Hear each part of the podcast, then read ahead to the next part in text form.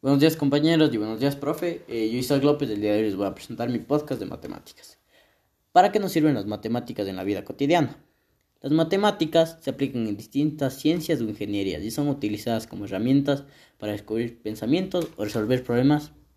También las matemáticas nos sirven para analizar casos a partir de datos, ecuaciones o fórmulas que pueden resultar muy pero muy beneficiosas para toda la humanidad. Y está comprobado que las matemáticas son fundamentales para el desarrollo intelectual de nuestros niños, ya que les ayuda a ser lógicos, a razonar ordenadamente y a tener una mente preparada para el pensamiento, la crítica y la, abstracción.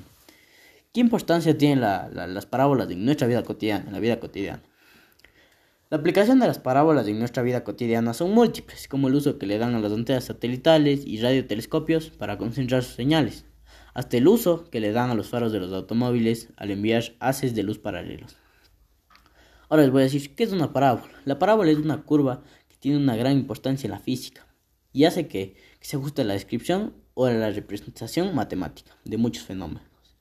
También tiene mucha importancia en nuestra vida cotidiana y aunque muchas veces no nos demos cuenta, eh, no nos fijamos o no seamos conscientes de ello, nosotros tenemos muchas parábolas a nuestro alrededor.